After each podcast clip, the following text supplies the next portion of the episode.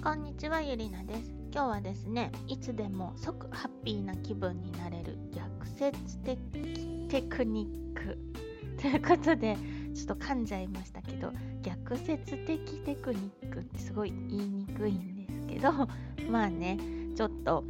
気分をね自分の気分をコントロールするちょっとしたテクニックのお話なんですけどまああのですね私たちは楽しい時楽しい気分の時つい顔が笑顔になりますよね。まあ当たり前なんですけど。で悲しい時にはもう泣いてしまう涙が出てしまうっていうこともありますよね。まあわーわー泣くまでいかなくてももう悲しみの表情っていうのがあるわけですよね。でこんな風にですねそもそも感情とこの表情とか、まあ、涙とかいうのはねつながってるんですけど普段はね今言ったように楽しいから笑うとか悲しいから泣くって思うじゃないですか、まあ、それが至極一般的な常識ですよね。なんですけどこの常識を覆す説がありましてそれによりますとね悲しいから泣くんじゃなくて泣くから悲しい。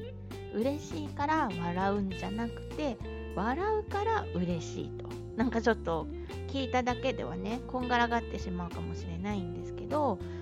えそれってなんか逆だよねっていうようなこのねだから逆説的って最初に言ったんですけど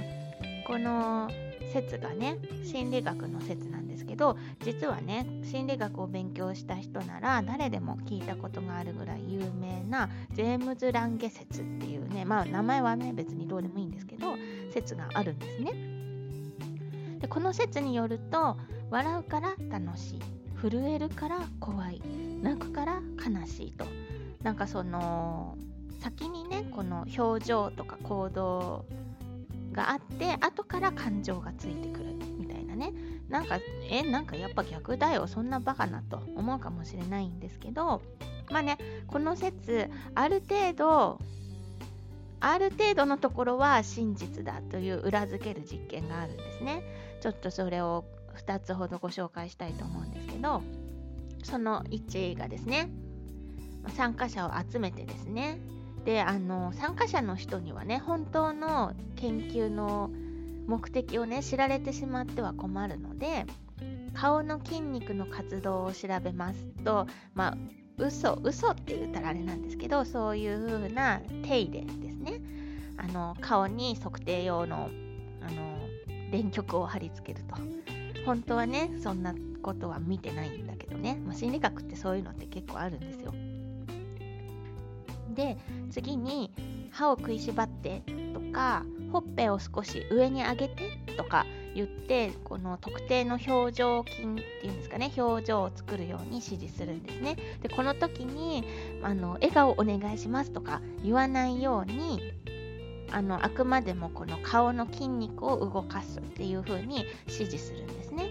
でその何かの表情をしてもらうたびになんかいろんなことをカモフラージュして聞く中に今どんな気分ですかっていうような質問も混ぜておくんですね。でそうするとどうなったかっていうとこの笑顔の顔の形に操作された時には楽しいとか嬉しいとかいう気分になって怒った顔に操作された人は怒った気分っていう得点が高くなったっていうことなんですね。なのでこの実験からはその何のね感情もない状態で表情を作るとその表情が表す感情が後からついてくるというような結果が確かに出たっていうことなんですね。でね同じような実験でもう一個紹介するのがですねこれもね本当の目的を隠すために手足に麻痺がある人でも口でペンを加えてうまく書けるようにトレーニングするための研究です。っていうね名目でね参加者を募ります。である参加者の人にはペンを口でね唇でしっかり加えてくださいって言うんですね。ま、ちょっと想像してほしいんですけどあのペンをしっかり唇で加えたらですねその何て言うのかな不満げな顔、ん？っていう感じで、不満な顔になるじゃないですか。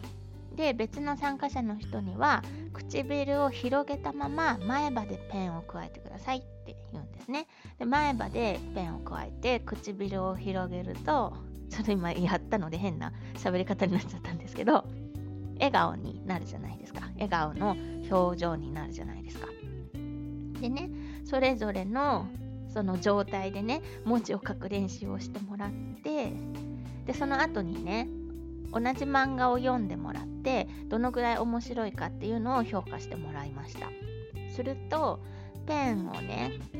こう唇で覆って不満げな顔で漫画を読んだ人よりもね笑顔の顔の形で漫画を読んだ人の方が同じ漫画なのに面白いと評価したっていう結果になったんですね。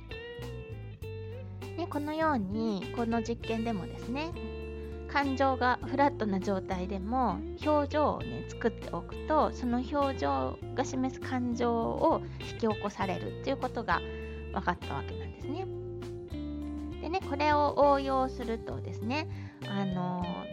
楽しくなくても口角をクッと上げてねニッとするあの笑顔の表情ですねをするともう気分が上がるっていうことになるわけですよ。だからねなんかこう気分が落ち込んだり気分を上げたいなっていう時はもう自分で笑顔の表情を作ると。で逆にねなんかこう困った顔をしたりとか悲しげな表情をしてるとますます悲しい気分になってしまうっていうこともあるんじゃないかなって思うんですよね。なのでまああの緊張した時とかねなんかリラックスしたい時とかも意図的にニーというねあのカメラで撮影する時の1たす1はみたいな2みたいなちょっとあるじゃないですか あれもねまああながちバカにできないかもしれないんですよね。意図的に2という表情を作ると楽しい気分になるということがあるというわけですね。なんかね、あのー、難しいことを考えてたり、ふっとね、あ、今すごい眉間にしわ寄ってるなとか、なんか、なんていうんですか、苦虫を噛みつぶしたようなみたいな顔になってる時ってあると思うんですよ。ね、私はあるんですけど、そういう時にあちょっと今怖い顔になってるなって思ったらねふっと力を緩めてちょっとこう口角を上げてみるってやると確かにねなんかちょっと緊張がほぐれるようななんかそのね気分がポジティブな方向にあのなるなっていう感覚がね確かにあるんですよなのでねちょっとこれを今日からねあ今なんかちょっと気分を上げたいなっていう時に使ってみてください。ぜひね。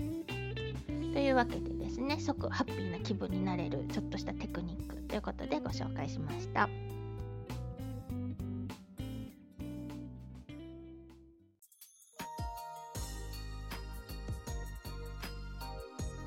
占いのコーナーです。じゃあですね、今日はハッピーな気分にちなんで幸運を呼ぶための鍵をですね、タロットで占ってみたいと思います。じゃあね、1からそうですね、5ぐらいにしようかな。5までの数字をどれか1、2、3、4、5思い浮かべてください。あこれはね、あの、あれですよ、音声だけでやってるのでね、その目印がないから、このカードに石とかを置いて選んでくださいっていうのがね、できないから言ってるだけなんで、そんなにね、深い意味はないてね何番にしようかなっていうのを考えてほしいんですけど。じゃあね決まりましたか？じゃあね1位を思い浮かべた方は女帝のカードです。うん恵みのカードってですごくゆったりリラックスした気分になれそうです。そうですね。美味しいものを食べたりとかあとは自然の中を散歩するとかね。緑のもの。観葉植物とかお花を家に飾るとかですね。そういうことで気分が上がりそうです。次2を思い浮かべた方。鳳凰のカードが出ました、うん、頼りになる人が現れてですね手助けをしてくれそうです。何かねお悩みのこととか困ってることがあったらですね自分で抱え込まずに年長者上司の方とか先輩とか親とかですね頼りになる身近な人にですね相談すると一気に解決する糸口がつかめそうです。次3を思い浮かべた方は女教皇ですね、えー、そうですね。何か自分の好きなジャンルのですね小説とか、まあ、漫画とかでもいいですし映画を見るとか YouTube 見るとかねテレビ番組見るとかでもいいんですけどね。もちろんラジオを聴くでもいいんですけど何かちょっとそういうものに触れて新しい知識を得ることでですね。で何かこう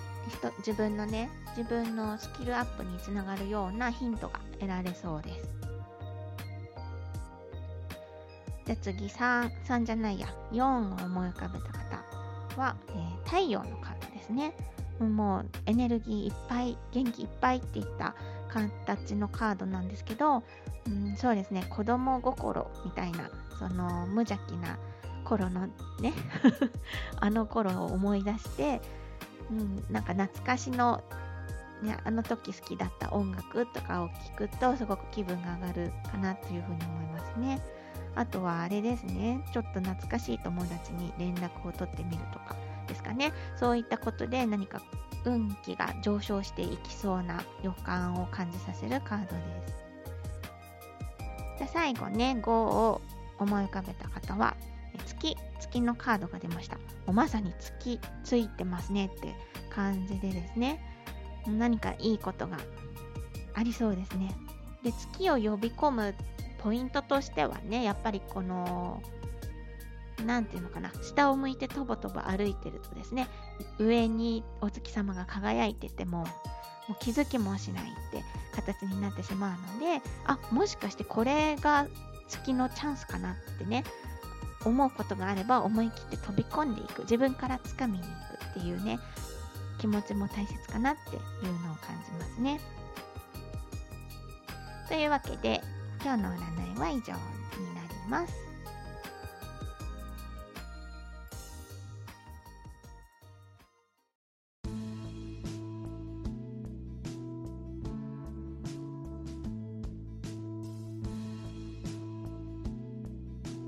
最後まで聞いていただいてありがとうございました。番組の感想やこんなテーマで話してほしいとかえ占いのコーナーのリクエストこんなテーマで占ってほしいとかですねもしありましたら、えー、インスタグラムのダイレクトメッセージで意見を募集していますゆりなアンダーハイフンフォーチュン yurina アンダーバーアンダースコア fortune ですねまでお気軽にメッセージをください。この番組が気に入ってくださったら登録もしくはフォローお聞きのアプリによってですね登録もしくはフォローをぜひよろしくお願いいたしますというわけで聞いていただいてありがとうございました。